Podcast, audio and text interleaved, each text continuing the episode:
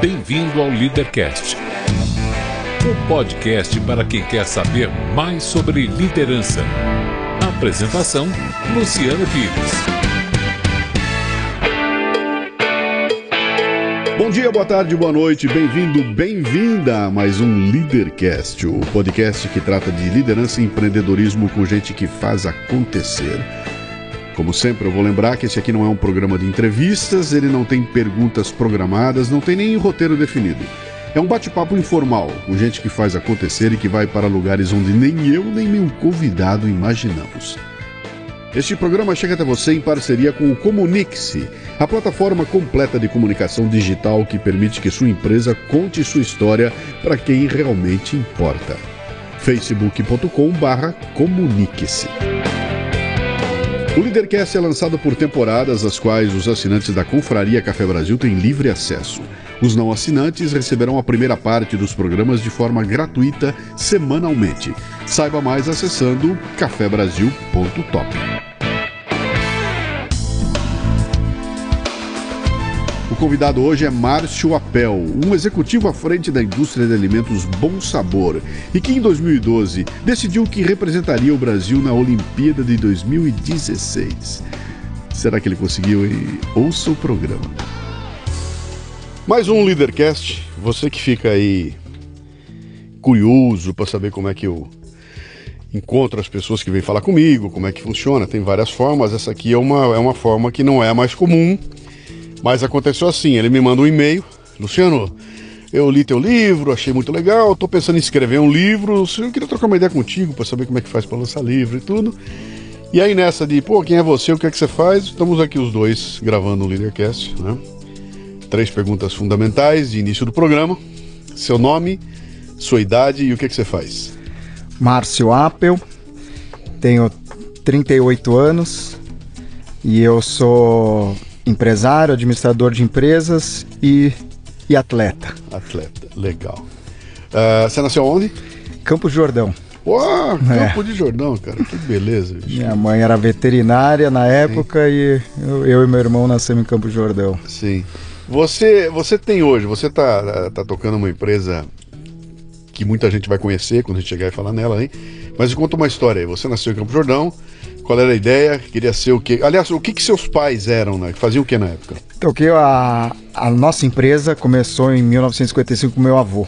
Uhum. E daí depois meu avô morreu, minha mãe era muito nova ainda, 17 anos. Ela tocou até com 17 anos por um ano a empresa, mas o sonho dela era ser veterinária. Que empresa que é? A Bom Sabor. Bom Sabor. Então na época ainda era outro nome, Mecanopac Embalagens. A gente, a gente começou embalando medicamentos e e parte alimentícia e tudo. E hoje a Bom Sabor ela tem essa, um portfólio de produtos em sachês, sal, açúcar, ketchup, mostarda, parte de mini pots, geleia, manteiguinha. Toda vez que você vai no hotel, quando você vai tomar seu café da manhã no hotel, você pega o seu pãozinho e aí tem aquele, aquela, aquela embalagenzinha com melzinho, outra com geleia de morango, geleia de laranja, etc e tal. Muito prazer, bom sabor. É isso aí. Meus amigos falam, pô, depois que eu te conheci, é horrível. Onde eu vou, parece que você tá me perseguindo aqui. Eu falei, ah, bom sinal, tamo, tamo bem dentro. Legal. E daí a minha mãe, o sonho dela era ser veterinária, virou veterinária, foi, ah, quero uma cidade interior, uma vida tranquila, e foi morar em Campos Jordão uhum. e, e exerceu a profissão aí por torno de 10 anos. Sim. Até que ela a empresa tinha uma filial em São Paulo e minha mãe veio para fechar a filial. Minha mãe já estava recém-separada do meu pai, eu era recém-nascido.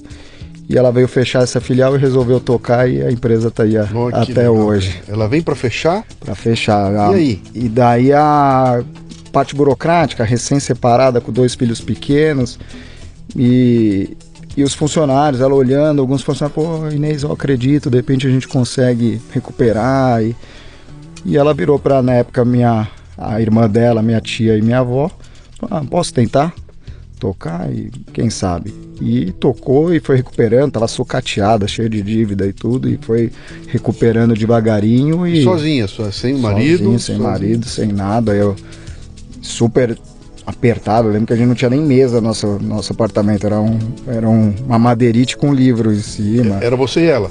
Eu, ela e meu irmão, que é três anos mais velho que eu. Então, mas eu era recém-nascido, eu tinha meses de vida. Sim, Meu irmão, três, quatro anos. Uhum. E a. E ela tocou e depois nunca mais exerceu a veterinária Uhum. e virou uma, uma empresária de, de sucesso, que foi meu, meu grande exemplo aí. Você teve um padastro? Tive. Padrasto? Aí depois, quando eu tinha uns 5, 6 anos, ela casou de novo e até hoje meu padrasto é, é meu paizão, hein? Que legal, que legal. E aí, cara, você, moleque, tudo, quero ser o quê quando crescer? Ah, eu sempre gostei muito de esporte. Eu só então sempre sonhei, ah, ser jogador de futebol, vou competir na Olimpíada, já né, fiz judô, fiz natação, coisa que a garotada toda faz. Só que a minha a família, a gente tem uma, uma paixão enorme por cavalo. Então é uma paixão que acho que é até por isso que minha mãe virou veterinária, que ela também é apaixonada por animais e por cavalos. Só que sem nenhuma tradição no hipismo, assim. Mas a minha mãe sempre incentivou eu e meu irmão a praticar hipismo e eu, eu fiz desde novo. Mas nunca sem nenhum, nenhum talento, assim. Eu acho que eu fiz judô, não deu certo, fiz tênis, natação, nunca fui muito bem. O hipismo eu fiz também, nunca nada nada com grandes resultados. Mas virou sua curtição. Mas minha curtição, meu hobby que eu faço desde, desde novo. E você foi estudar o quê? Daí eu, daí eu com 18, 19 anos ainda tinha uma esperança de repente levar esse lado de esportista e tudo, mas não, não tinha futuro e eu fui faz- fazer administração de empresas. Sim. Então, formado na PUC, administração de empresas, depois fiz MBA também em administração. Então, E foi trabalhar, né? fui trabalhar na, na Bom Sabor aí. com Onde com a você hoje família. faz o quê? Então eu trabalhei em algumas áreas da empresa, desde a produção e, e- e administrativo e tudo mais, e nos últimos 12 anos eu estou na área comercial. Sim. Então a, e, e a empresa cresceu bastante aí de lá para cá. É, é é uma coisa interessante, né? Porque era uma empresa de embalagem. Você Sim. nascer como uma empresa de embalagem que, e, de- de- e depois, num determinado momento, vira uma empresa alimentícia. A partir da, da- da- da- do exercício de embalar coisas para os outros, né? Sim. Fala um pouquinho dessa transição. Como é que, quem que enxerga isso? É sua mãe? Cara, daí, minha, como eu falei, meu avô morreu, minha mãe, quando ela retomou a empresa, ela embalava para terceiros. Então a gente fazia sachê de cosmético para grandes empresas, Nivea, Avon, de, de alimento, de açúcar para União, um palito da Gina, adoçante da Fim. E a gente embalava para terceiros. E, o começo dos anos nove- 80 e começo dos anos 90, a gente embalou muito aquela cartela de ficha telefônica. Não Sim. sei se você lembra. Lembro, Quem tem menos de 30 anos aí não, não vai saber nem o que é. A compridinha? É, a compridinha. exatamente. E, e daí era o principal business da empresa até que surgiu o cartão e ia acabar, que representava aí quase 70% do faturamento da empresa. Uhum. E minha mãe resolveu mudar, falou: ah, quero, quero fazer um negócio novo, não quero mais depender de poucos clientes, de um mercado, quero ter minha linha própria. E daí ela criou a Bom Sabor. Então a empresa tem 60 anos, mas a Bom Sabor tem 20 Sim. e começamos um portfólio de quatro, cinco produtos. O pessoal nem sabia direito que era sachê na época e tudo, e criamos um modelo de, de vendas por telefone. Então, isso aí começou a crescer, a, a utilização do sachê começou a pulverizar, e a gente foi aumentando o portfólio. Hoje, a empresa tem mais de 60 produtos em sachês, tudo que você imagina. Lançamos esse ano sal rosa do Himalaia, ano passado vinagre balsâmico, açúcar orgânico, mascavo, Tudo com a marca Bom Sabor. bom sabor. Mas você também embala para clientes teus. Sim, e daí a, ou a marca própria de clientes, então grandes redes, Outback, Viena, América, Girafas, é, Hotéis Ibis, Sofitel, Sheraton, é, companhias aéreas TAM, Azul, então a gente faz com a marca do cliente também. Sim.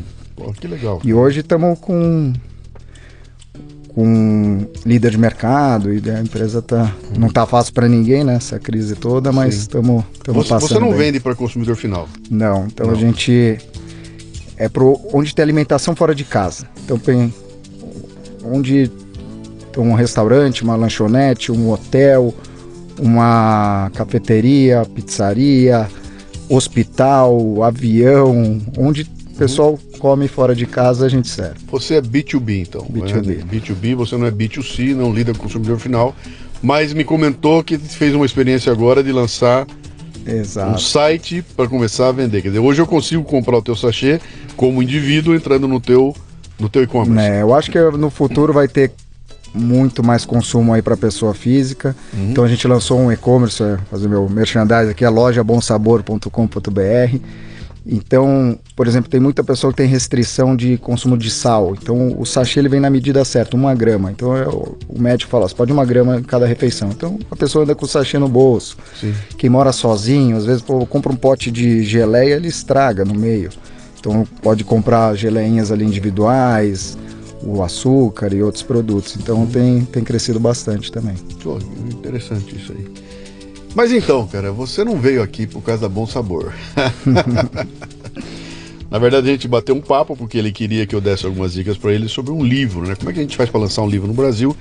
Eu, qualquer dia eu vou fazer um leadercast de mim comigo mesmo, entendeu? É, Conversando sobre o, o, lançar livro no Brasil, cara. Ai, que loucura que é isso aí. Mas a gente bateu um papo ali, e a pergunta que eu fiz para ele eu vou repetir aqui agora, né? O que, que é livro do quê? Qual é a história que você tem para contar, né?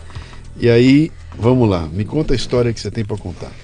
Então, acho que o tudo isso que eu contei até agora, muito bacana, né? Muito orgulho aí de, disso tudo.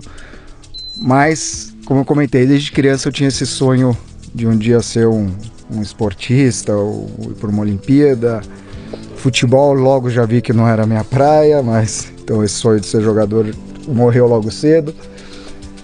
Mas eu sempre tive o hipismo como hobby ali, minha válvula de escape, competindo como amador e sem qualquer relevância aí de resultado até pouco tempo atrás. E eu assisti a Olimpíada de Londres na televisão. Que ano foi? 2012. Sim. Então, final de julho de 2012, tô lá, minha esposa grávida do meu segundo filho, oito meses para barrigona ali. Você com que idade? Eu com 32, 33 anos. Uhum. Então, imaginar que até os 33 era realmente sabida agitada de empresário e, e, finais de semana aí podendo ter o esporte. E eu olhei... só, só deixa eu estressar uma coisa aqui. Você não tinha nenhuma perspectiva com esporte até então. Você fazia por curtição. Vamos lá, participa brincadeira, ganhou, deu, não deu, também dane-se. Você não tinha nenhum tipo de, de, fissura de que, pá, vou me preparar. Não, você tava lá pra, pra curtir, é isso aí? É, quando mais novo, até tentei, mas não tive. Eu, não, eu nunca me classifiquei entre os seis primeiros de nenhum campeonato uhum. paulista ou brasileiro. Ah, nunca. Então, uhum. não tinha. Já, já a peneira ali parou comigo mesmo, né? Uhum. Eu, eu, você fazia o que no hipismo? O que, que, que é salto. No hipismo tem três modalidades. A mais famosa é o salto. Sim. Eu, tem o Rodrigo Pessoa, o Dó, do Brasil tem, tem uma boa tradição. E sempre fiz ela. Uhum.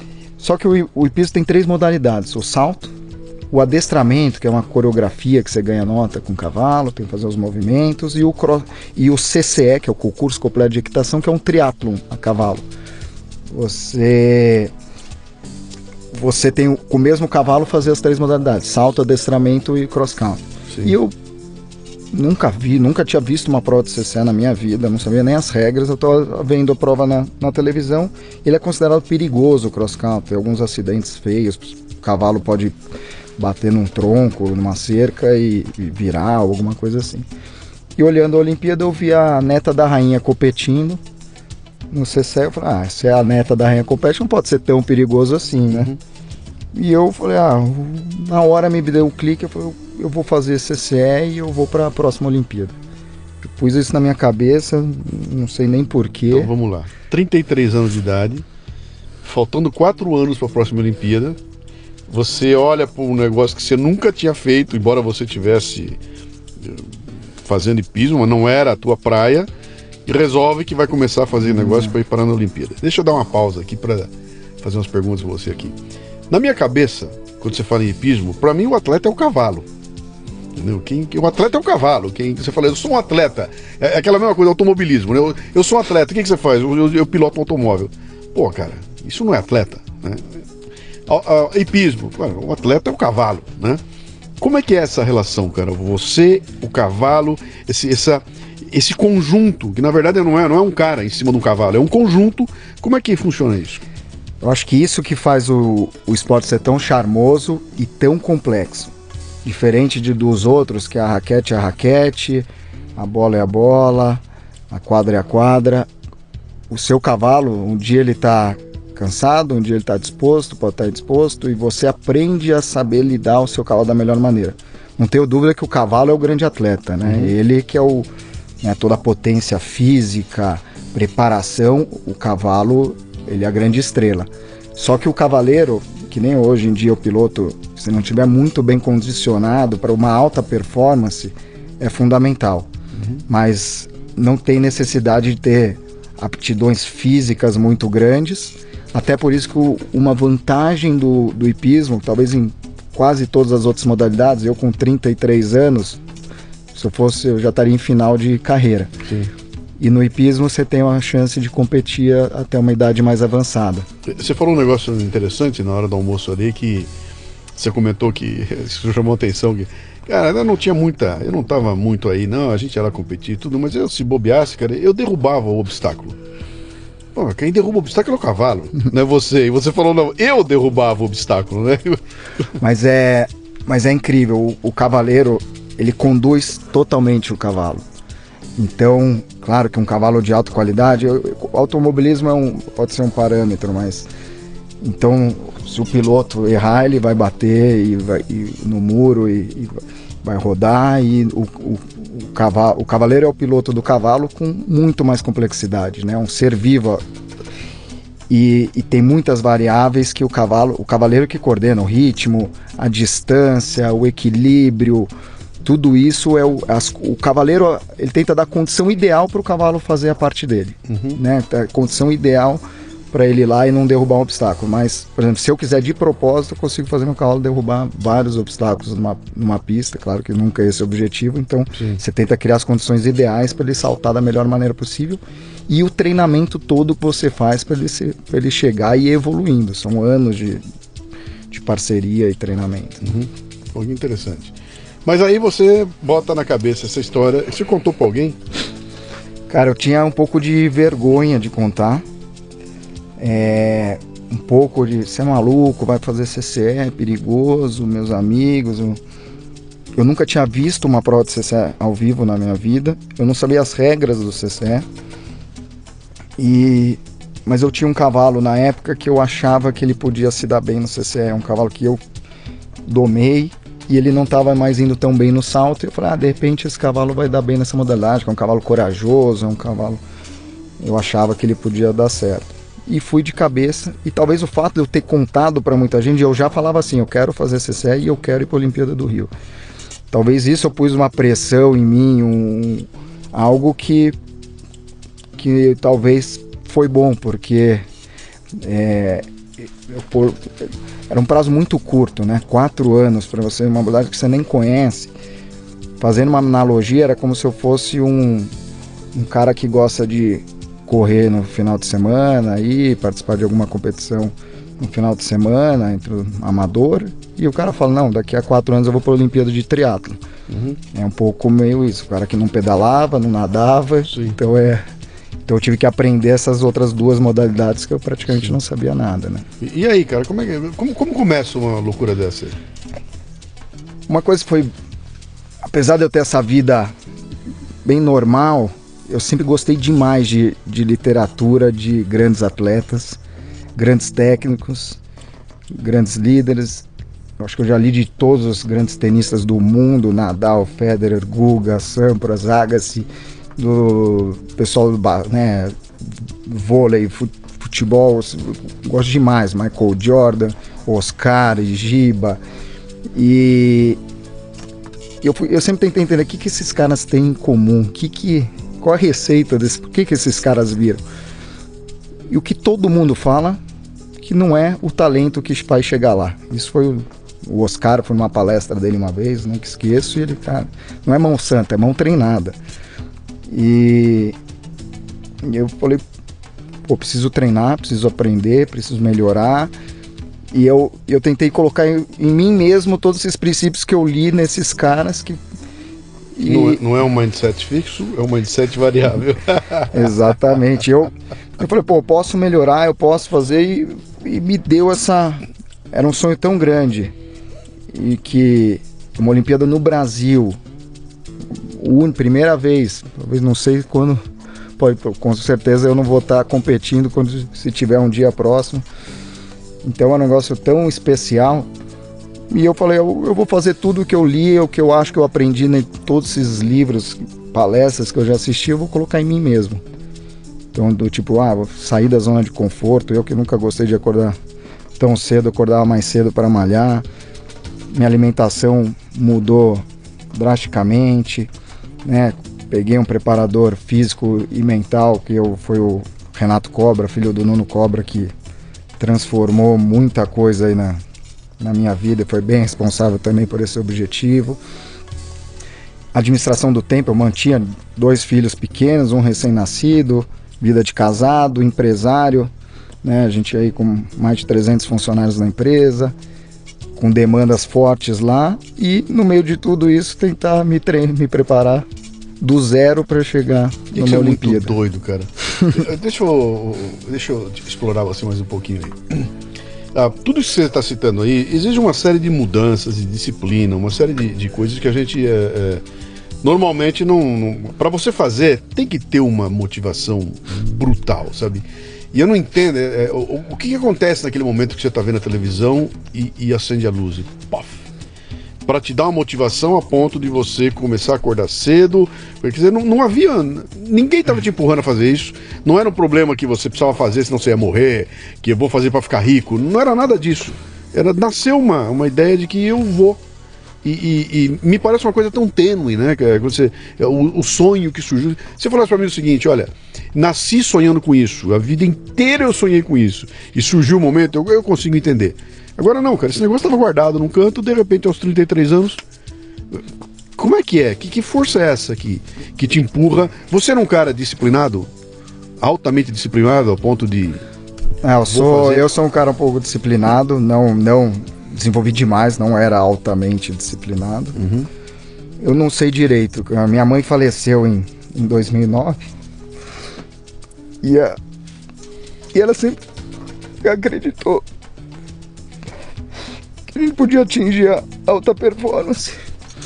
Mesmo sendo empresário. Ela. Quando eu falei que eu tinha ali 18 anos, ela, ah, você é profissional de repente ou você trabalhar na empresa? E ela. E ela falou, ah, eu acho que dá pra você fazer os dois. Por que não fazer porque você gosta, o hipismo, e quem sabe, eu acho que dá para ter uma alta performance. Mas realmente eu não era nada talentoso e. E, e, não... e não... passou pela cabeça dela que o maluco do filho dela é. ia querer. Ia querer, quando eu falava em alta performance, era performance de Olimpíada, né? Que cá entre nós, cara. Para quem eu vou, eu vou quebrar o clima aqui, senão. é, Cara, quando a gente fala de Olimpíada, para nós que assistimos aqui de fora, a gente que pega e olha de fora assim, pô, legal, grande festa, né? um grande momento, o pessoal do mundo inteiro vai lá, etc e tal. Não passa pela cabeça de um ser humano comum ou normal o que significa índice olímpico, né? Para chegar lá, o que, que, que, é chegar lá, cara, né? É, é, é não, é, não é ser bom, não é eu sou bom, eu sou campeão, eu ganho as coisas aqui. Cara, aqui no, no, meu estado, no meu. Cara, chegar num nível de Olimpíada, e quando você fala que tem uma linha de corte ali que é um negócio brutal. Quer dizer, por que eu tô falando isso pra você? Uh, você comentou bastante que você leu meu livro do Everest, você achou muito legal ali, tem muitos paralelos com o que você acabou conquistando. E, eu, eu, e a, grande, eu, a grande sacada do meu livro do Everest é o seguinte: eu não fui pro topo da montanha, cara, eu fui pro campo base. Eu fui até o acampamento que fica no pé da montanha. Eu não fui pro topo. Tem um monte de gente que vai para subir até o topo, mas para mim eu defini que o meu, o, meu, a minha conquista era o campo base do Everest. Então, eu, eu tinha que chegar até o acampamento base e para mim aquilo era o meu, era, era, era, o meu, era o meu momento de, de ganho, né?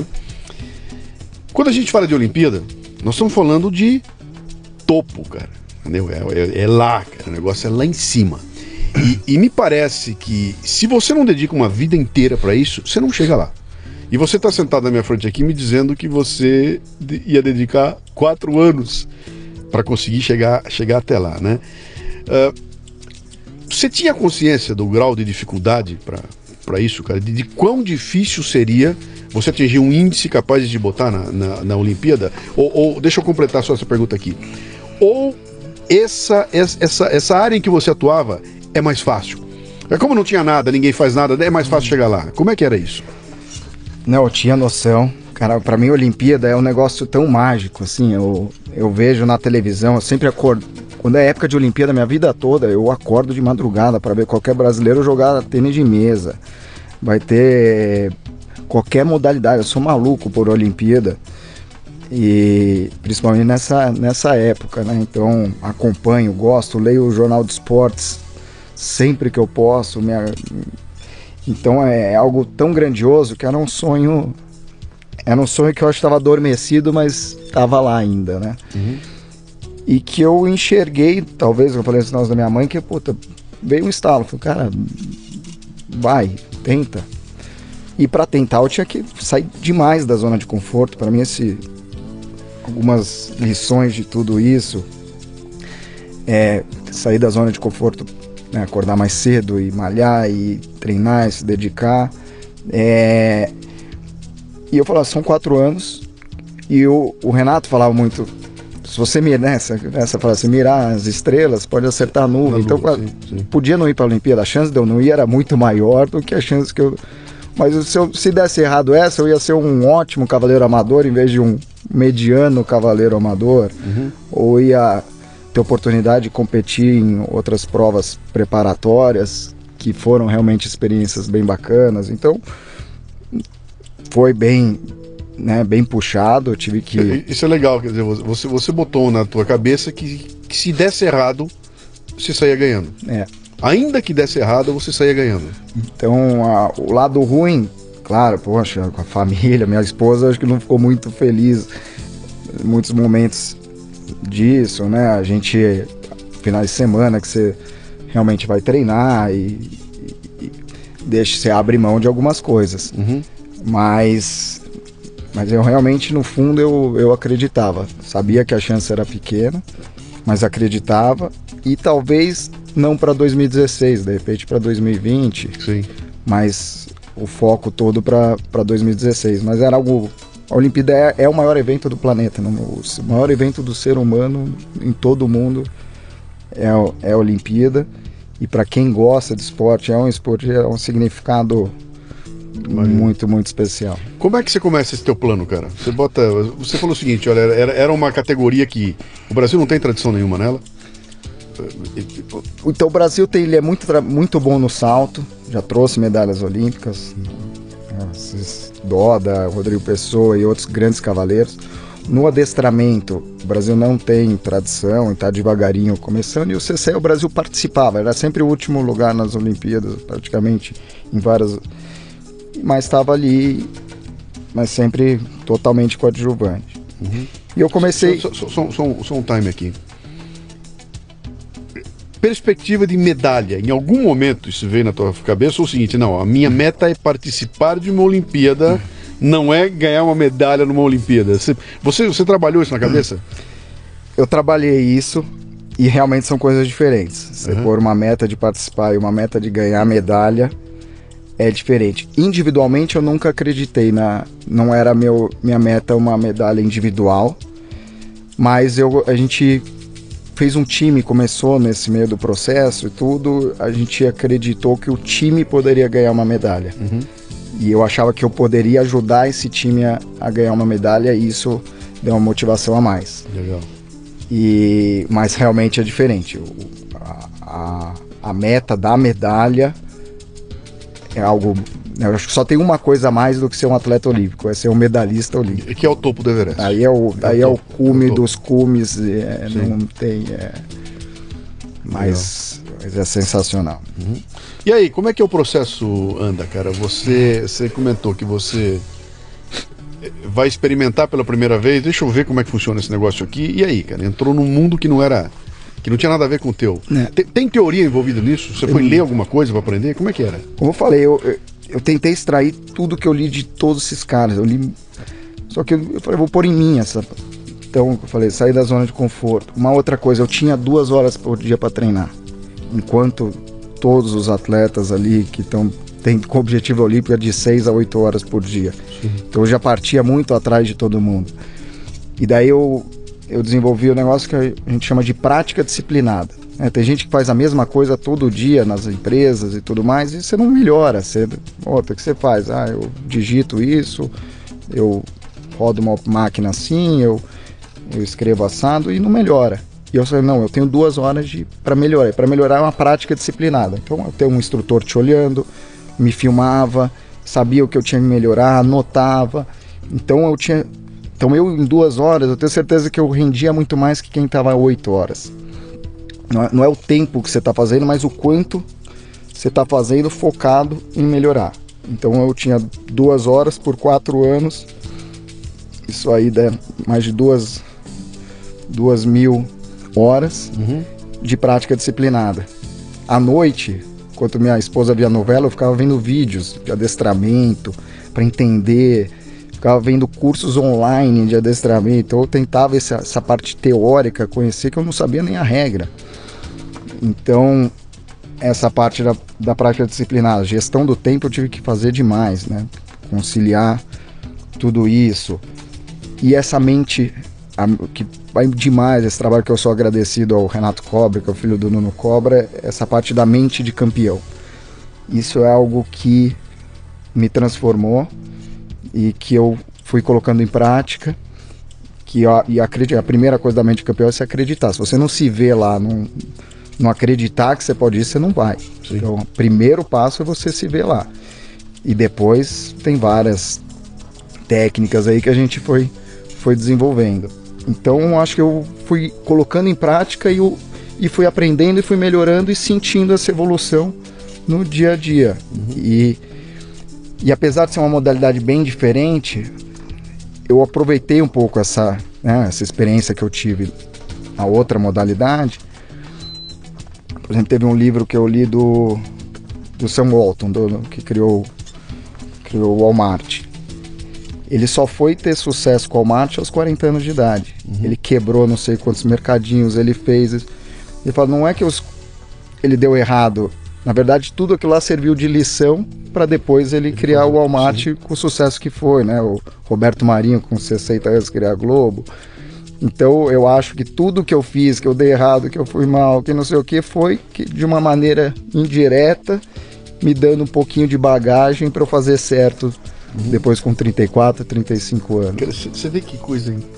Como, é, como, a, como, a, vida da gente é, é, um negócio interessante. Eu fiz um programa há um tempo atrás, no Café Brasil, chamado Serendipidade, que ele fala dessa palavra que existe em inglês, em português ela é muito pouco usada, que ela fala dessa, dessa coisa que você está buscando uma coisa, encontra outra fantástica que não era exatamente aquilo que estava buscando, mas que estava dentro do teu escopo e tudo mais. Né?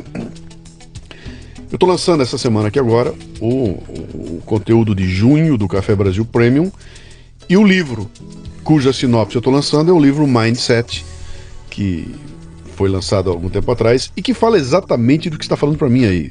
O mindset fixo, o mindset flexível e essa coisa de você tratar essas derrotas todas como é, é, é aprendizado, né? Cara, eu tenho uma. Eu, eu, não precisa nem ser necessariamente derrota, mas eu, eu entro numa empresa para trabalhar na função mais simples da empresa. Eu sou o Zé Mané, eu tô lá embaixo. Tem gente que olha aquilo como uma situação humilhante e quer sair daquilo a qualquer momento, e tem gente que olha aquilo e fala, cara, é aqui que eu vou pegar as manhas, e cada vez que eu subir um degrau, eu vou pegando as manhas até o dia que quando eu chegar a ser o CEO da empresa, tudo aquilo que eu aprendi lá embaixo é o que vai me embasar aqui para conhecer a empresa até isso o final, né? É. Que é, e eu acho que isso faz parte da, da, da, mente do campeão, né? Quer dizer, você é, usar a cada derrota que eu fizer é uma lição de é. que alguma coisa que eu fiz errado, alguma coisa que eu uso para aprender, né? Essa parte do mindset, eu fui agora lendo, né? Eu tô lendo esse livro agora por coincidência, mas eu descobri que é, é o que eu desenvolvi nesse período, né? O, esse trabalho do Renato Cobra, ele faz a gente desenvolver aptidões físicas e, e equilíbrio e coisa que você vai melhorando que você não acreditava. Sim. Então, para mim, eu era aquilo e tá bom. Só que você começa. Pô, se você nunca fez flexão, se você não faz flexão, primeira vez você vai fazer né, 3, 4, meia dúzia e não vai aguentar mais. Depois você vai repetir, você vai conseguir fazer um pouco mais, vai repetir, vai fazer um pouco mais. De repente você está fazendo 20, está fazendo 30. Você fala, pô, posso melhorar. Isso em qualquer coisa na nossa vida. Uhum. Então, é, eu coloquei isso muito para mim. Falei, poxa, se eu posso melhorar e chegar nesse nível olímpico, o que, que eu preciso? E fui tentando ter esse conhecimento e aprendendo, mas eu não tinha esse mindset flexível. Eu acho que eu fui aprender a ele, então eu, isso que eu achei bacana e que de repente eu vou poder passar um pouquinho dessa experiência para os outros. Eu, eu, imagino que esse teu treinamento, essa tua preparação tudo, você participou de vários campeonatos, várias, várias uh, competições e tudo mais. Teve um momento em que deu o estalo, você falou, acho que vai dar? Acho que agora. Acho Cara, que não foi fácil.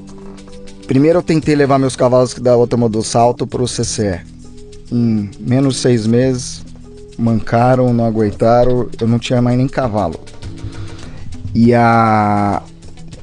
Então, realmente saí da minha zona de conforto totalmente. Meus amigos, eu parei de. Você vai lá todo dia, eu não ia nem competir, eu não via mais, larguei a. E isso realmente o primeiro momento foi muito pior do que eu imaginava, mas devagarinho, essa persistência, eu acho que é o mente do campeão, essa persistência, resiliência é ela Quer é dizer que cavalo é que nem bike, é? Tem bike para cross, bike para competição, Tem. cavalo é igual, cavalo você tem que achar é... o cavalo.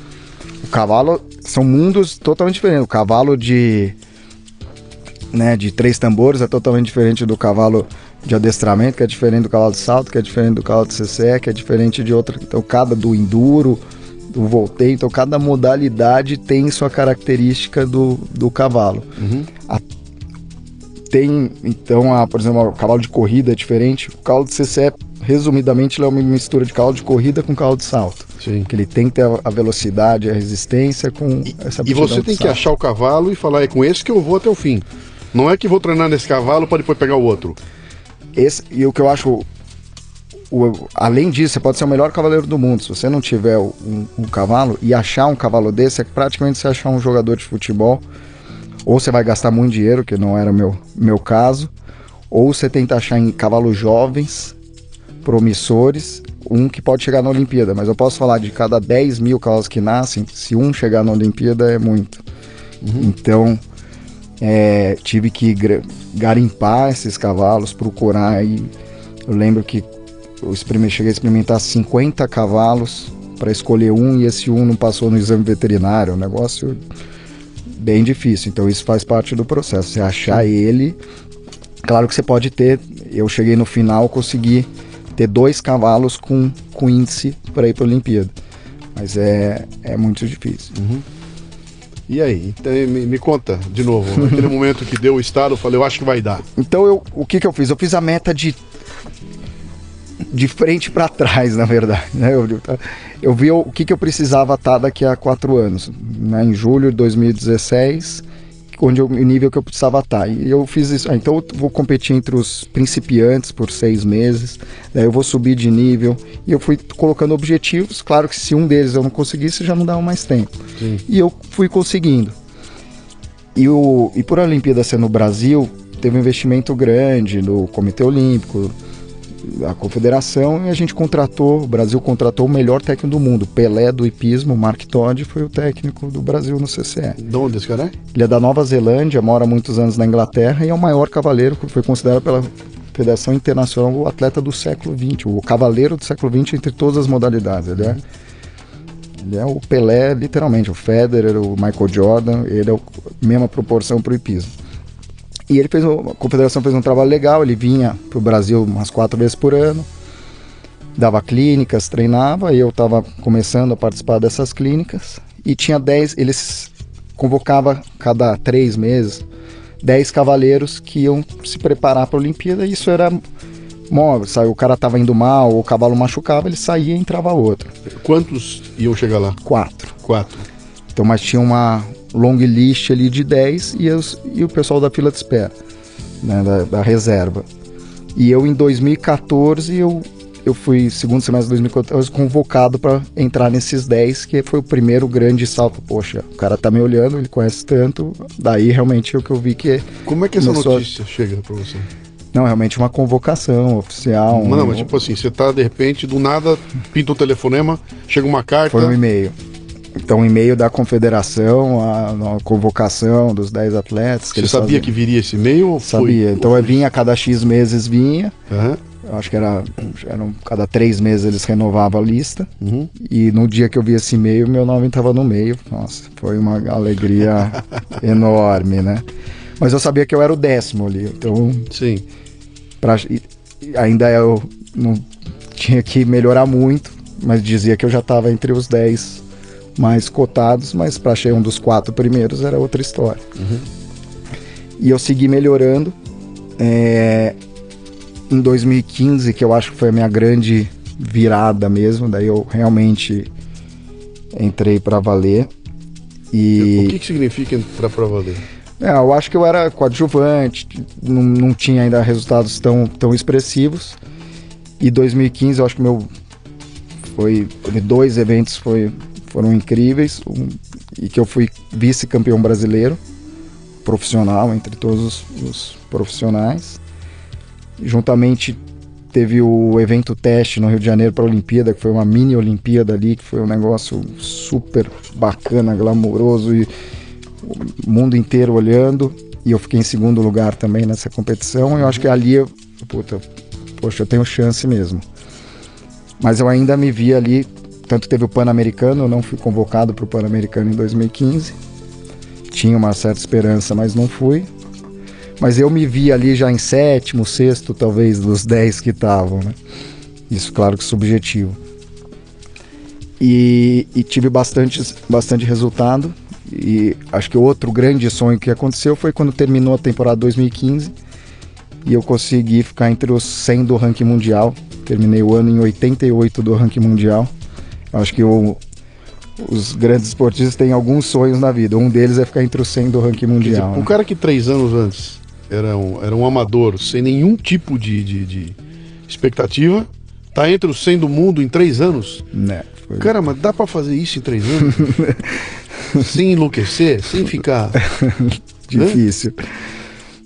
Foi. É, às vezes não, essa ficha não cai muito ainda.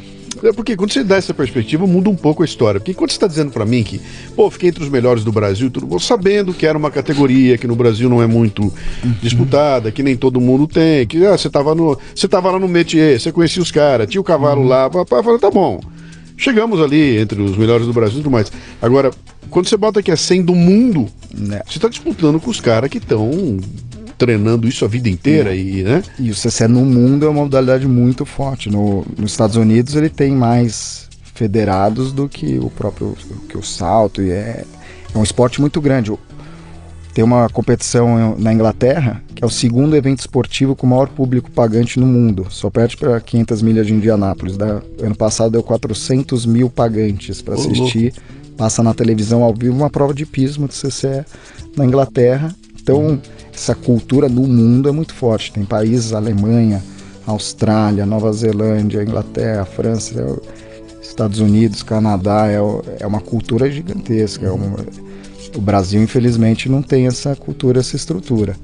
Mas lá fora, então, essa realização do 88 do mundo foi, foi incrível, né? Quem joga tênis ou já acompanha tênis, uma, um tenista que chegou a ser um 100 do mundo, Pô. É incrível, né? Sim.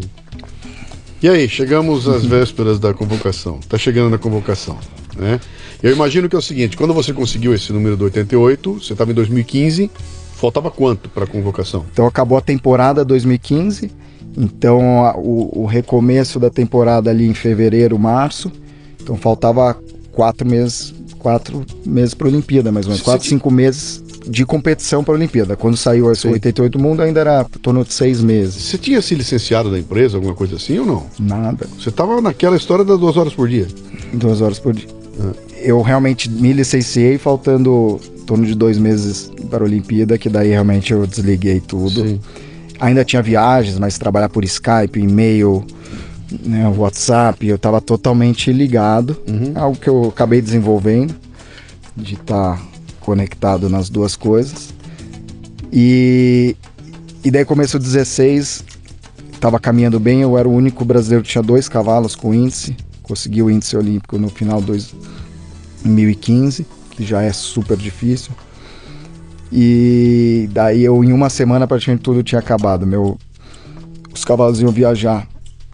Todos os cavalos que tinham chance da Olimpíada, a gente ia viajar para treinar nos Estados Unidos e na Inglaterra. Na véspera de viajar, um, meu, um, um dos meus cavalos tinha uma doença que não, não passava na, na barreira para entrar nos Estados Unidos e não pôde viajar e ficou para trás e praticamente já era com ele. O outro cavalo chegou nos Estados Unidos, nos primeiros dias de treino ele machucou. O veterinário olhou e falou: ó, seis meses pelo menos para esse cavalo se recuperar. Foi a pior semana da minha vida, eu acho. Você já tinha sido convocado para a Olimpíada? Não, não, ainda tava aqueles 10. Os 10 lá ainda tinha. 10, é. E aí você perde os dois cavalos. E aí, cara? Que, cara, que aí realmente eu chorei demais. Eu, poxa. Então tem esse tem esse lado, acho que qualquer esporte, né, da lesão e de outros problemas que pode acontecer.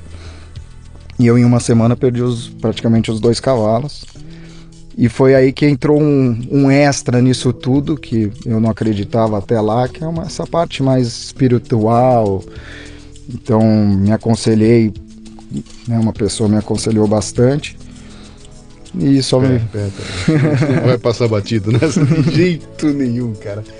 Vamos lá. Você vai me dizer que foi a reza que fez você curar o cavalo. Que, que história é essa? E me explica um pouco melhor essa história, porque isso tem um componente aí que faz parte desse jogo, cara, né. sabe? Que é, o, é aquele imponderável, né? né. Mas você está dizendo para mim que você foi conscientemente buscar é, minha, esse tipo de apoio. Minha é, é esposa é? já já tinha esse conselheiro, conselheiro espiritual. O que, que é? Um padre, um pastor? Não, cara, era um ex, que que é? é um ex cara de uma igreja messiânica. Ele realmente virou um coach Sim. espiritual ali, mas não é você pode ser de qualquer religião e Sim. ele dá esse coach espiritual até para esportista, para empresário também. E ele fala: Poxa, se, se você fizer as coisas dentro da vontade de Deus, fazendo bem para os outros. Então, o que, que ele falou muito para mim? Qual é o seu objetivo? Se for para a Olimpíada, você não vai para a Olimpíada. Se for fazer seus cavalos felizes, se for tentar trazer coisa boa para as outras pessoas, sua chance aumenta demais. Então ele foi levando por esse lado que eu não tinha ele, ele, ele ajudou você a refinar o propósito, é isso aí? O propósito, propósito, exatamente. Ah, você, tinha alguma, você tem alguma religião? Você seguia alguma é, eu coisa? Eu sou, então? sou protestante, mas nunca, nunca fui, né, frequentei igreja e nada. Minha esposa é católica, então eu acabei virando mais esse lado católico, mas não tinha nada. E falei, não tinha mais nada a perder. Falei, ah, então é agradecer essa parte de gratidão. Então minha cela eu coloco amor e gratidão e, e, carinho, cuidado com o cavalo, vai lá e, e vê o bem-estar dele. E ele falou muito qual que é o seu propósito. Seu propósito foi pro seu ego, ah, eu, eu vou porque eu vou mostrar que eu, lá, que eu sou fodão. Eu sou fodão. E é. eu vou pra Olimpíada. Mas você vai para quê? E daí ficou esse propósito puta, de tentar primeiro fazer o bem dos meus cavalos e depois alguma coisa que eu trouxesse alegria para outras pessoas, ou ensinamento para outras pessoas, e tá aí talvez essa ideia do livro de escrever tudo isso, pô, não pode ficar para mim só essa, essa lição e, e, talvez que se, meu, se for já um espelho para meus filhos já, já valeu a pena. E, a, e eu continuei, não desistia, normalmente todo mundo desistiria desse cavalo, ficou no Brasil, fiz tratamento com três veterinários diferentes, falaram, não tem jeito, não melhora, é um tratamento pesado. O, tra... o que ficou doente, o que tinha o ficou doente, uma, é uma doença de carrapato que não tem problema nenhum, tô, um monte de cavalo no Brasil tem, mas é uma barreira que não entra nos Estados Unidos e você faz um tratamento que você consegue diminuir o índice para ele entrar. E esse cavalo, exatamente na última semana possível que ainda daria tempo dele viajar, na última, passou isso daquela dia da viagem inicial, cerca de três meses e esse cavalo conseguiu embarcar na, no último, nos 48 do segundo tempo. E o cavalo que estava na. que já tinha viajado, teve essa lesão, começou a recuperar com menos de três meses, o que os veterinários falavam que era de seis meses até um ano. E eu sei que eu cheguei na prova final ali no, no finalzinho e com os dois cavalos podendo competir de novo. Deixa eu pensar uma coisa aqui, cara. Eu, eu, eu, quero explorar mais isso aí com você, porque é fascinante essa história toda aí. É... Puta problema às vésperas do negócio se você é um cavalo doente um cavalo machucado. Não é que se eu tiver dinheiro eu conserto o cavalo. Não, cara, não, não adianta. O cavalo tá com, tá com uma lesão, a lesão vai levar o tempo que ela tiver e, e, a gente nunca sabe o que pode acontecer ali. Quer dizer, não era questão de eu, se eu arrumar dinheiro eu resolvo o problema. Não era uma questão de é só trocar o cavalo. Você tava com um problema ali que tinha uma uma uma uma, uma indefinição, estava totalmente fora do teu alcance, né? E o que, que você fez ali? Você foi buscar um, um alívio é, espiritual, que é aquela história do eu vou pensar na minha mente para que o meu cavalo se cure lá no. Cara, isso, isso é muito louco, né, cara? Não, é muito não vou louco. curar meu cavalo porque eu tô pensando bem aqui, né? E tem a gente que diz que vai, que é, funciona. E eu já ouvi até gente falando de física quântica para explicar como é que essa coisa funciona, é. né? E no teu caso, acabou que eh, deu certo. E pelo que você fala, você coloca. Uh, uh, você coloca isso dentro de uma perspectiva de que, cara, o fato de eu ter ido buscar essa ajuda espiritual ajudou a que essas coisas acontecessem. Embora eu seja um cara que não acreditasse nunca nisso. É. Eu acho que quem já teve alguém doente na família sabe um pouco o que, que é isso, né? Acho que a gente daí vira realmente religioso e pede qualquer ajuda. E claro que eu tentei procurar os veterinários que pudessem me ajudar, tentei fazer as terapias que eu pudesse fazer e não desisti realmente. Acho que o normal seria desistir. Então fui, fui tentando fazer os tratamentos que podiam e dentro dessa, dessa minha cabeça, cara, se eu sou merecedor, se eu chegar num objetivo desse, ele, eles vão melhorar. E, e foi um princípio que eu comecei a usar para mim. Eu tatuei no meu braço, não tinha uma tatuagem, tatuei amor e gratidão no meu braço. Uhum.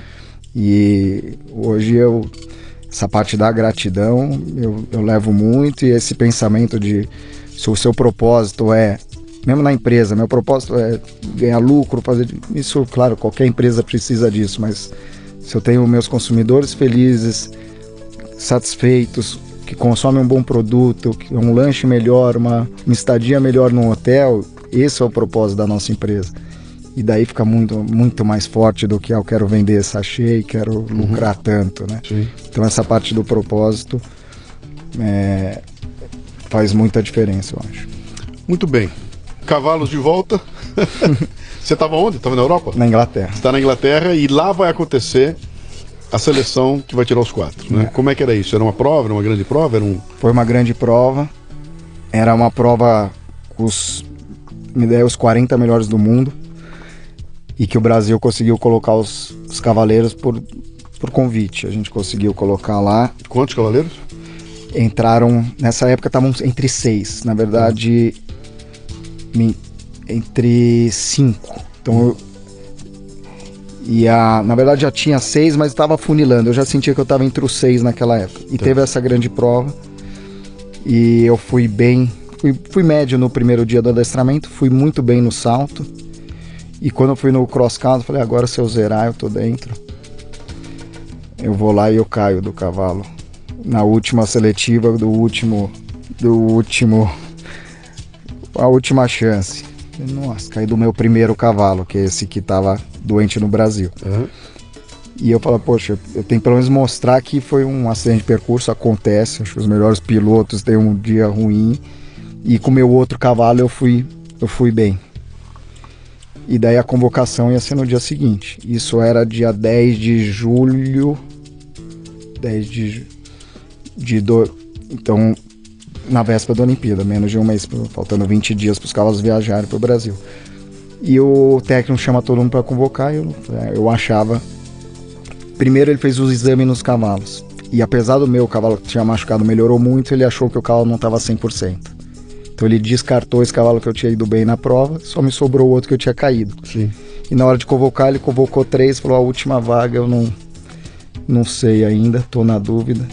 Puta, que sofrimento. Sofrimento. Ele falou, cara, a data limite é dia 18. E eu vou esperar 18 de julho, vou esperar a data limite eu quero ver mais um treino seu. Tinha o outro cavaleiro competindo comigo, vou ver os treinos que ele não tinha ido bem na parte de salto e eu tinha caído no cross. Eu quero ver o Márcio treinando cross, ele treinando salto. Vocês vão fazer um treinamento intensivo de adestramento. Eu vou ver vocês fazendo uma reprise de adestramento da Olimpíada e vou convocar no domingo que vem. Essa foi a semana mais punk de pressão de todas ali. E realmente fizemos esse treino, eu fui bem no treino de, de cross, acho que o outro foi bem no treino de salto, fizemos esse intensivo de adestramento e chegou o grande dia. Você dormia essa, nessa semana, uma vida ali decidindo no, último treino. E isso todo o trabalho de mental é, é, é gigante, né? E eu fiz esse treino, fui bem, não vi como foi outro, foi uma simulação de uma prova mesmo, com a mesma da Olimpíada, com o técnico avaliando. Acabou o treino, ele chama a gente lá, agora eu preciso decidir. Márcio, você está convocado. E, e, o outro ia ser o reserva. Eu falei, nossa, cara.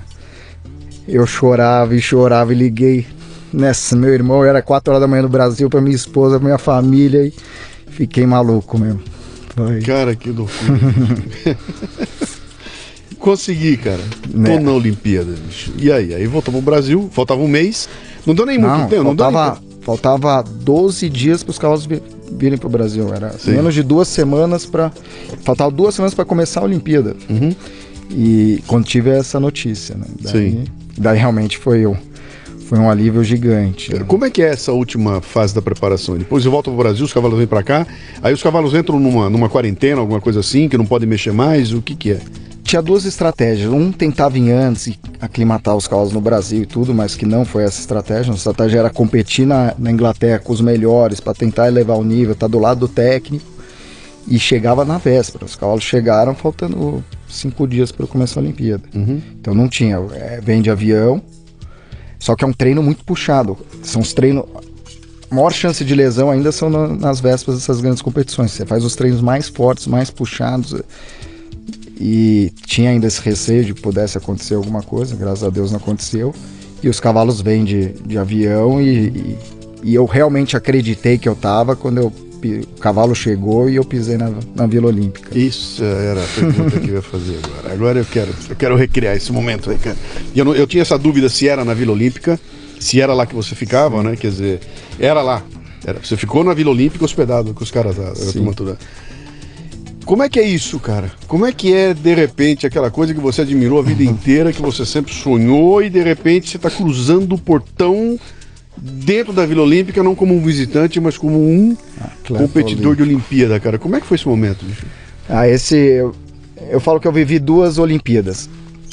A primeira é esse lado de, cara, tô pisando no, na Vila Olímpica, eu tô recebendo o uniforme o crachá, credencial, entrar no meu é um negócio de sonho, né? Você não pode entrar, a imprensa não podia entrar lá. Uhum. Eram 10 mil atletas do mundo inteiro, só os 10 mil atletas, então, técnicos, é algo realmente exclusivo, pensar no, no mundo, 400 brasileiros, e a foi muito especial. Então eu, eu curti cada segundo lá dentro. Uhum. Eu fiz uma postagem no, nas minhas redes sociais quando eu realmente entrei na uma mensagem bem, bem bacana. Até hoje a minha postagem mais curtida, mais realmente foi um momento especial e só agradecer todo, todo mundo que me ajudou, né? Você não chega lá sozinho, isso é Sim. é algo bem bacana de, de, de falar, bastante gente me ajudou, né? Sim. E a outra coisa é o lado da sua competição. Então teve esse lado de viver a Olimpíada, uhum e o lado de você estar tá ali na sua competição, que foi, foi sensacional também. Uhum. Uh, bom, daqui para frente é detalhe, tá? Porque para mim você chegou lá. Eu cheguei, o objetivo era estar na Olimpíada e você foi e fez. Então você conquistou teu, teu Everest, estava feito lá. Se saísse de lá com um bom resultado, isso seria lucro, porque para mim já estava resolvido lá, né? Mas aí você de repente entrou para competir com os melhores caras do mundo, e vocês foram bem, a equipe brasileira foi bem. Então foi Outra coisa foi interessante, eu, os outros três que estavam na equipe eram bem experientes. É, os outros já tinham experiência olímpica, eu era o único estreante. E aí, teve alguém que ficou de fora? O Dado? O, o, não, o Rodrigo Pessoa. O, Rodrigo Pessoa, Pessoa ele. foi uma surpresa ele ter é, ficado não, fora? Ele não foi convocado, na verdade. Sim. No sim. salto. Então você pensar que o Rodrigo Pessoa não, não foi para a Olimpíada Sim. e eu fui, cara. O, o, o Cielo, o maior nadador, não, não classificou para a Olimpíada e eu tô aqui, né? Sim. é algo incrível. E, e eu era o. o- Eu não tinha ainda toda essa experiência para. Mas eu estava confiante. E, a- e, a- e o, o técnico decide a ordem de entrada, que é o primeiro. Então ele me usou um pouco, quase como se fosse aquele coelho. Ó, o Márcio vai ser o primeiro. Se alguma coisa tem que dar de errado, vai Sim. dar com ele. E os outros têm mais chance, porque você tem um descarte na equipe. E, a, e eu, eu arrisco dizer que eu fui um dos primeiros brasileiros a entrar na Olimpíada. Eu competi no primeiro dia, Uhum. é, perto das 10 horas da manhã e entrar num estádio lotado e o adestramento, que é a primeira competição, tem a característica do silêncio absoluto. Tem que ser mais silêncio que tênis, que golfe, é um silêncio que o cavalo realmente ele tá, tá super concentrado. A hora que eu entro no estádio, o momento, a galera vai a louco. Brasil! Quase 10 mil pessoas, Brasil! Que barato. Cara, eu- os técnicos não acreditavam, põe a mão na cabeça e eu não tinha o que fazer. Cara, eu respirei fundo e falei, eu curti esse momento. Meu cavalo, se eu transmitisse esse, esse nervosismo, isso tudo. E eu entrei na pista, a hora que eu entro na pista, cara, Brasil no meio do, do reprise. Era, Uhum. É algo. Pessoal, por exemplo, numa prova oficial de adestramento, você não pode comer pipoca perto, que atrapalha. E acabei tendo um desempenho legal no adestramento. Claro que era a minha fase ali mais fraca das três, mas foi surpreendente até o meu, meu desempenho. E o, daí vinha o cross country, que foi considerado o cross country mais difícil, pelo menos das últimas cinco Olimpíadas. Tem gente falando que o cross country foi o mais difícil Pelo nível dos competidores? pelo nível da, dos Ah, obstáculos. sim, da- sim. E eu era no começo, foi um dos primeiros. Eu falei, eu, eu tinha uma dúvida ali na prova e fiquei olhando e eu era isso no dia seguinte.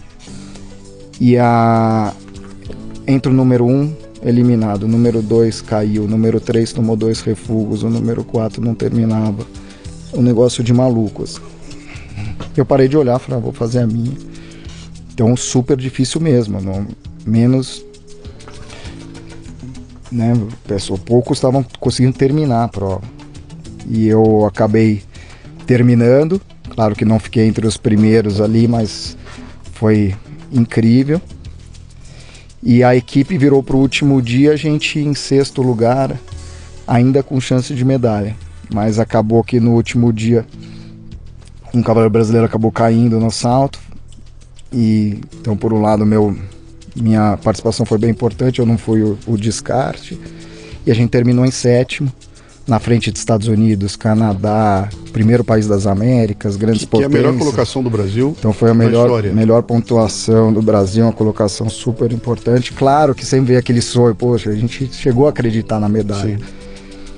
E eu individualmente de 68 eu fiquei em 38º, então pensar 38º do mundo, Pô, é incrível, né? Cara, que legal, bicho, que Né. história fantástica. bicho. E aí, chega no final da Olimpíada, né, termina isso, isso, isso, essa, essa, essa loucura toda. Eu imagino que você deve ter história que não acaba mais para contar, a gente não dá para contar tudo aqui, né? Mas eu quero, eu quero entender como é que é aquele momento em que você. Como é que é aquele final? Eu quero saber a reação. Terminou. Esse terminou para você foi um. Ufa, acabou? Ou então, não, cara, subi no degrau daqui para cima. O que, como é que foi? Como é que foi aquele, aquele, Cara, teve o, o pós, os primeiros dias é, é incrível a repercussão, né?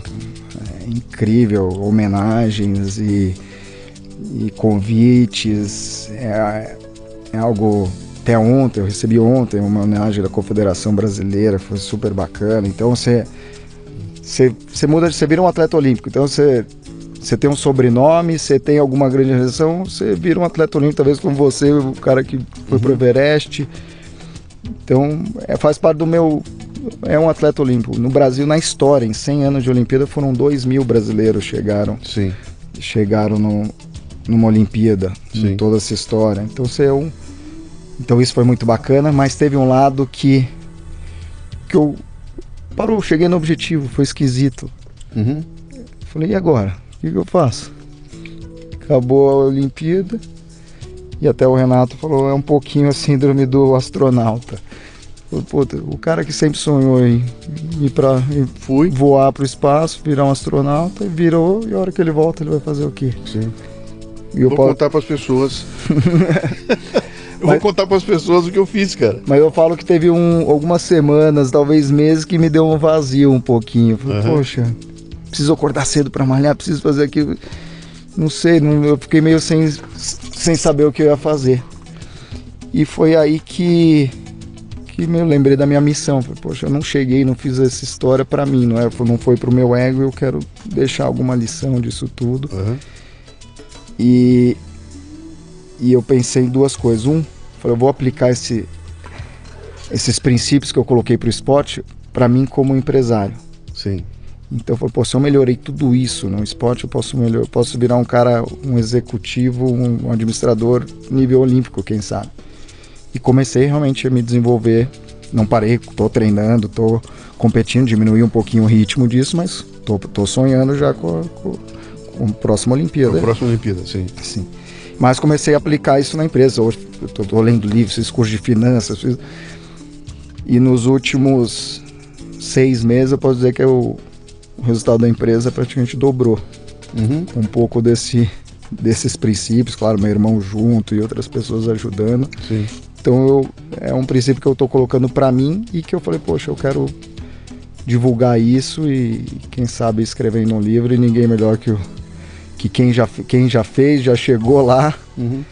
e pedindo essa ajuda aí pro, pro Luciano, É, para pô. você aí, para me dar um pouquinho de dica aí. pra- Pô, que, que, que interessante, cara.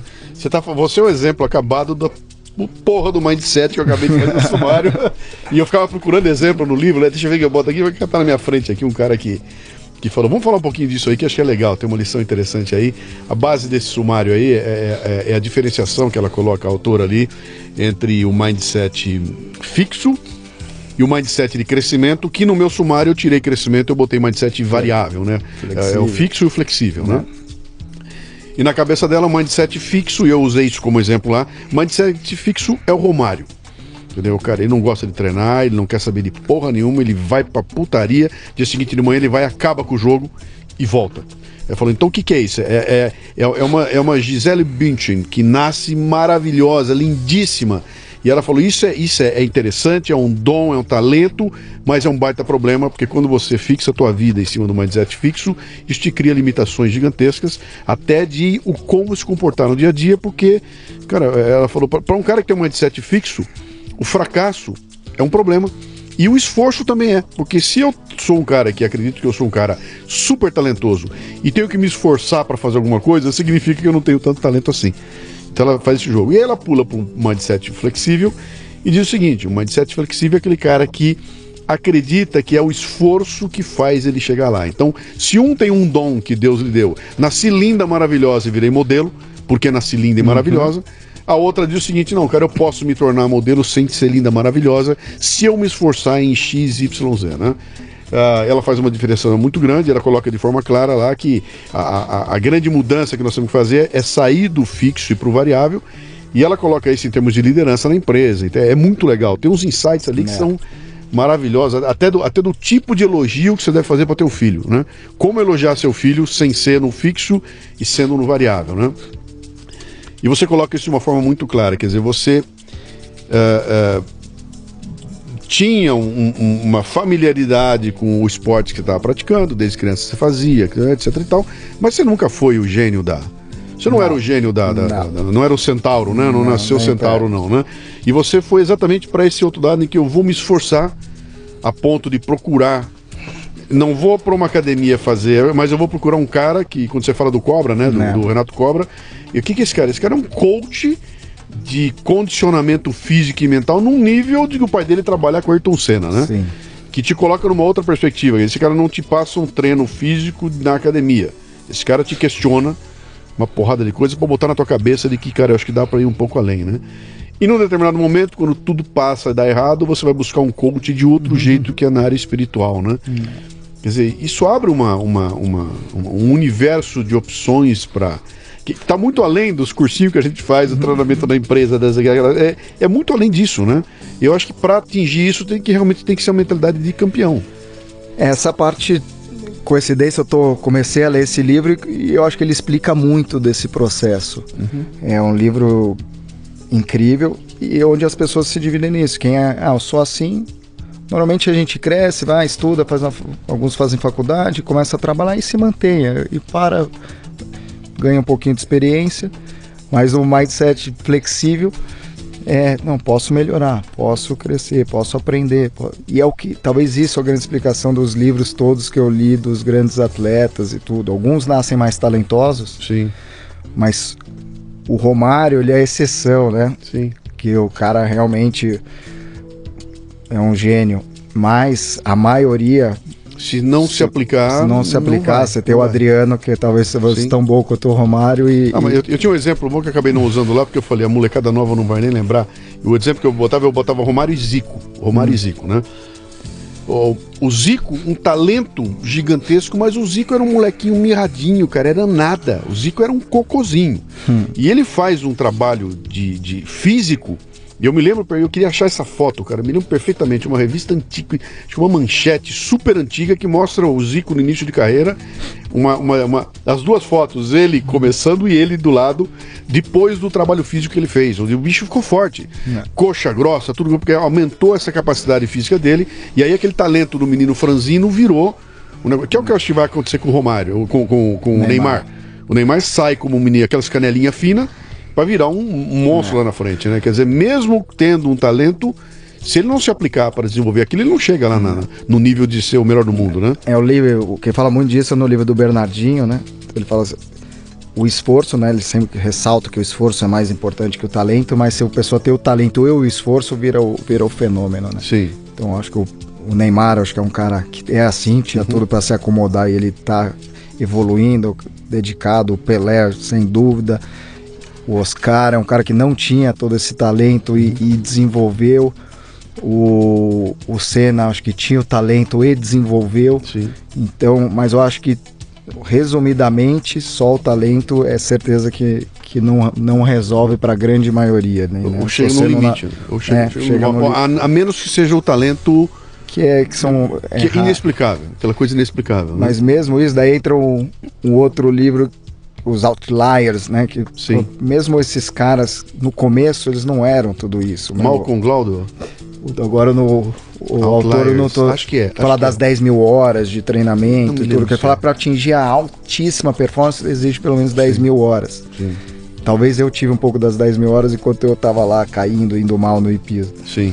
Mas ele fala, pô, os Beatles quando começaram não eram tudo isso o Bill Gates não, não, manjava tanto, então esses caras todos foram se desenvolvendo. O, o exemplo que ela dá no, no, no, livro é interessante, que a, a, ela usa um exemplo do Thomas Alva Edison, que é considerado um dos maiores inventores hum. da história, e ela fala, pô, ele era um moleque igual aos outros moleques. Só que quando chegou numa época da juventude, quando a molecada ia se dedicar a coisas de jovens, ele estava viajando pela cidadezinha do interior e aprendendo sobre telégrafo.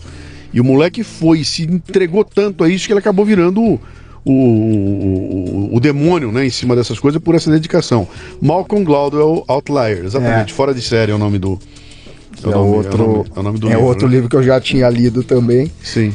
É, então eu, eu coloquei na prática. Eu acho que eu, eu acreditei nisso uhum. e outro, falou muito, por exemplo, do Bernardinho também, quando ele ganhou a primeira Olimpíada, o, o, Mundial, aí agora, agora vamos acordar uma hora mais cedo e começar a treinar uma hora mais cedo que os outros vão, vão chegar na gente. Então Sim. é Sim. suor mesmo, né? Que era uma discussão que eu, que eu é. tive. Uma vez eu, fui, eu, eu fiz a palestra do Everest para a seleção brasileira de futebol. Hum.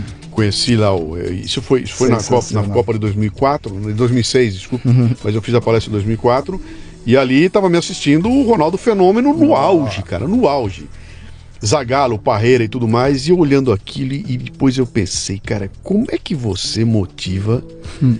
um sujeito que ganha 150 milhões de dólares por ano, que é o bola de ouro, é o melhor do mundo, entra em campo, arrebenta e você fala, cara, vai começar uma nova competição, você tem que motivar de novo um cara nesse nível, né? Que é, deve ser mais ou menos como entrar numa Olimpíada e você pegar pela frente um, um, um medalhista que já ganhou quatro, cinco, seis medalhas e fala, cara, vamos começar de novo? Vamos outra vez provar para o mundo que você é bom, que você é o melhor de todos? um exemplo que a gente acabou de comentar, o Rodrigo Pessoa, ele, ele é um gênio do cavalo. É um gênio. Ganhou a Olimpíada, medalha de ouro, ganhou três campeonatos mundiais, ganhou três Copas do Mundo, Campeonato Mundial, o Pan-Americano. O cara é um gênio.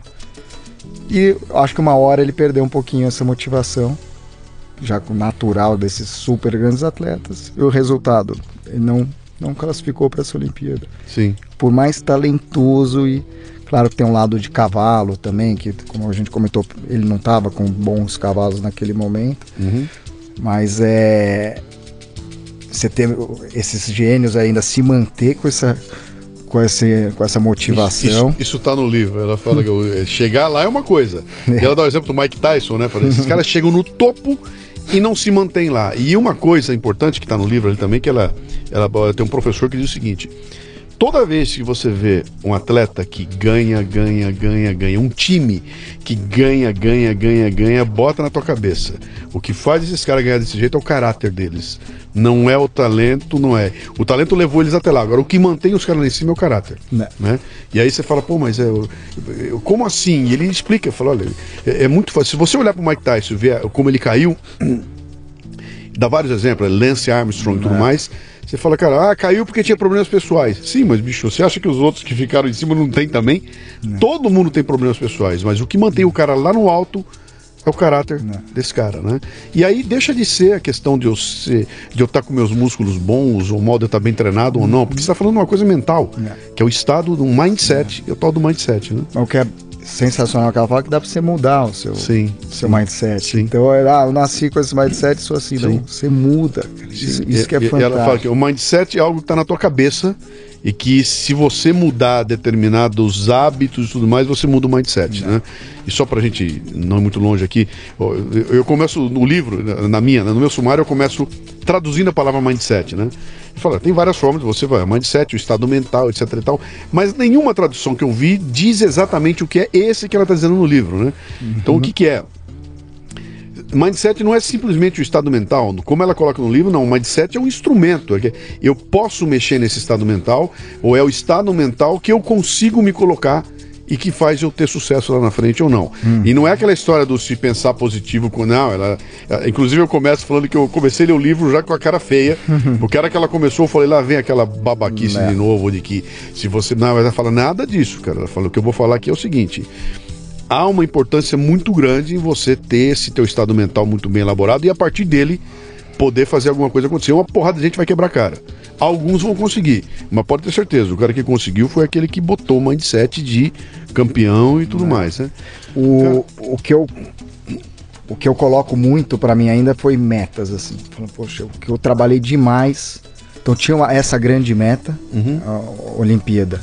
E daí eu, eu dividi isso em várias submetas. Sim. Então eu acho que quando a gente tem uma meta grandes ou menores, então a minha meta, eu qual que eram as minhas metas menores? Ah, então eu tinha que começar a malhar. Então, meta de começar a malhar, meta de perder peso, meta de começar a classificar nas categorias iniciantes, meta de achar um. Se alimentar melhor. Um, alimentar melhor. Então, você Sim. começa a definir metas porque você nunca dá esse passo grande. Ninguém fala, ah, vou para a Olimpíada agora, eu vou. Na... Então, na verdade, eu não, eu não cheguei na Olimpíada ali. Eu fui, eu fui alcançando várias metas pequenas, intermediárias, que somando todas me, me levaram até lá. Então... E, o legal, e o legal disso é que quando você pega uma meta pequena dessa aí, que não é uma coisa absurda, quando você conquista, você dá uma injeção de ânimo, né? É. Porque isso tudo é um alto. Você se automotiva nas pequeninas coisas e quando você soma todas elas, você está você tá chegando no. no então, você quer perder 20 quilos, cara, é muito difícil. Mas põe uma meta de perder 3. Você tá falando para mim. põe uma meta de perder 2, põe uma meta de, pô, cheguei, então vou pôr mais 3. É. O, né, o Nuno Cobre escreve no livro dele, o Renato comenta também, alguém que vai correr uma maratona não está correndo 42 quilômetros, está correndo 1 quilômetro 42 vezes. Uhum. Assim, ele fala, é diferente, a sua cabeça... É, é que nem escalar o Everest. é. E os caras botam isso claro. Sobe, desce, e, não, né, e, é, mas um ponto, os caras que estão lá em cima, eles falam, chega um momento tal que eles estão num nível de, de esforço físico e mental tão grande que a única coisa que se passa na cabeça dele é dar o próximo passo. Hum. Ele fala, eu preciso de um passo. Um. Sensacional. Mais um, mais um, mais um, pum, o cara chegou lá em cima, é. né? E fala, meu, meu, meu, a, minha vida se limita a dar um passo de 30 centímetros. Né? E, aí, e eles têm recuar. Uma... O mais incrível deles é que muitas vezes sobe, desce para se adaptar, e, vai, e, vai, vai, Isso é incrível. Você tem que saber que vai ter que recuar. Voltar atrás e o teu voltar atrás encarado como estratégia. E eu na minha palestra, inclusive, eu boto um momento lá que eu falo para os caras, eu, eu paro e falo, olha aqui, ó. Vamos pensar no Brasil, que aconteceu os últimos três anos. O PIB brasileiro caiu 10%. Foi um terror, nós estamos nessa recessão horrorosa, tudo. Alguém aí já parou para pensar que esse pode ser o momento do recuo do alpinista, né? Eu volto para me aclimatar melhor, para ficar mais forte e retornar mais rápido e mais acima. Então, se isso aqui é um recuo, Alguns estão desistindo, recuaram porque não conseguem, e outros estão aproveitando que tiveram que recuar para arrumar a casa, para se preparar melhor. A hora que o bicho melhorar, cara, quem se preparou vai, vai, vai adiante. Quer dizer, encarar essa volta atrás não como uma derrota ou um fracasso, mas como um recuo estratégico para se preparar. É, a crise é isso, né? É. Se a gente aprender, tipo, fazer as lições, o dever de casa, é incrível. Muito bem, cara. Eu acho que, olha, foi interessantíssima essa história aqui, porque não é sempre que eu posso estar diante de um campeão olímpico. Aliás, acho que é o primeiro olímpico que eu, que eu conheço, né? Não campeão olímpico, se não ganhou medalha ainda, mas é. talvez leve uma agora na, na próxima. Mas é muito bom. Eu imagino o, o trabalho que deu, imagino todo, e, e, e, acho espetacular você me contar uma história que, que você consegue sair de, do zero para para a Olimpíada em quatro anos, cara. Isso, se eu contar aí fora, ninguém vai acreditar. Com duas horas por dia, Não. tem que ser brasileiro para fazer essa coisa. Se você contar isso para um gringo, o gringo vai dizer: isso é impossível. Aí chega o brasileiro lá e faz, cara. Como é que a gente acha você? Como é que a gente, se te, quiser conhecer teu trabalho, quiser saber tua história, você montou um blog, você tá com uma página no Face, como é que é? Então, eu tenho no eu tenho no Facebook Márcio Apple, e por Márcio Apple Pismo, no Google. Como é que escreve o Apple? A, dois P's, uhum. de pera, E de elefante, L de laranja. Tá. A-P-P-E-L. Então, tanto no é Márcio Apple no, nas mídias sociais. Eu então por no Google vai encontrar bastante coisa, coisa minha, da empresa bomsabor.com.br ou loja bomsabor.com.br. E dentro de algum tempo nas melhores livrarias. Já tem o nome do livro ainda não? Já pensou nele Eu ou não? Estou pensando, mas ainda ainda estamos guardando aqui. Legal. E, e talvez a uma última reflexão e tudo. O que aconteceu nesses quatro anos acontece passa muito rápido, mas é minha esposa sempre fala, Márcio, se você não chegar, você vai, pô, você vai ficar tão frustrado, você vai. No... Falei, não, primeiro que a gente falou, vou melhorar, a pior das opções é essa. E, e curtir o caminho. Não pode ser só feliz quem chegou no ponto do, no cume do Everest. Nesse período meus, curti demais meus filhos, tive Sim. altos e baixos e tudo. Então isso curtir o caminho. Foi uma lição até que eu aprendi no, também no, durante o caminho, mas é, é, é sensacional. Legal.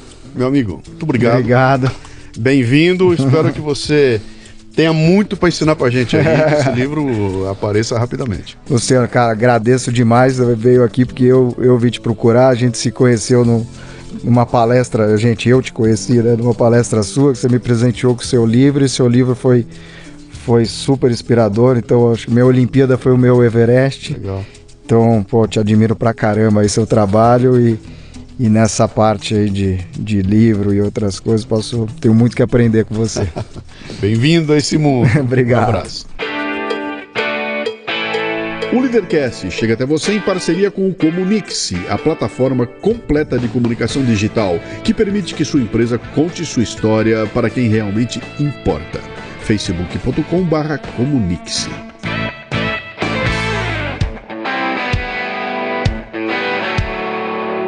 Você ouviu o Leadercast com Luciano Pires. Mais uma isca intelectual do Café Brasil. Acompanhe os programas pelo portal cafebrasil.com.br.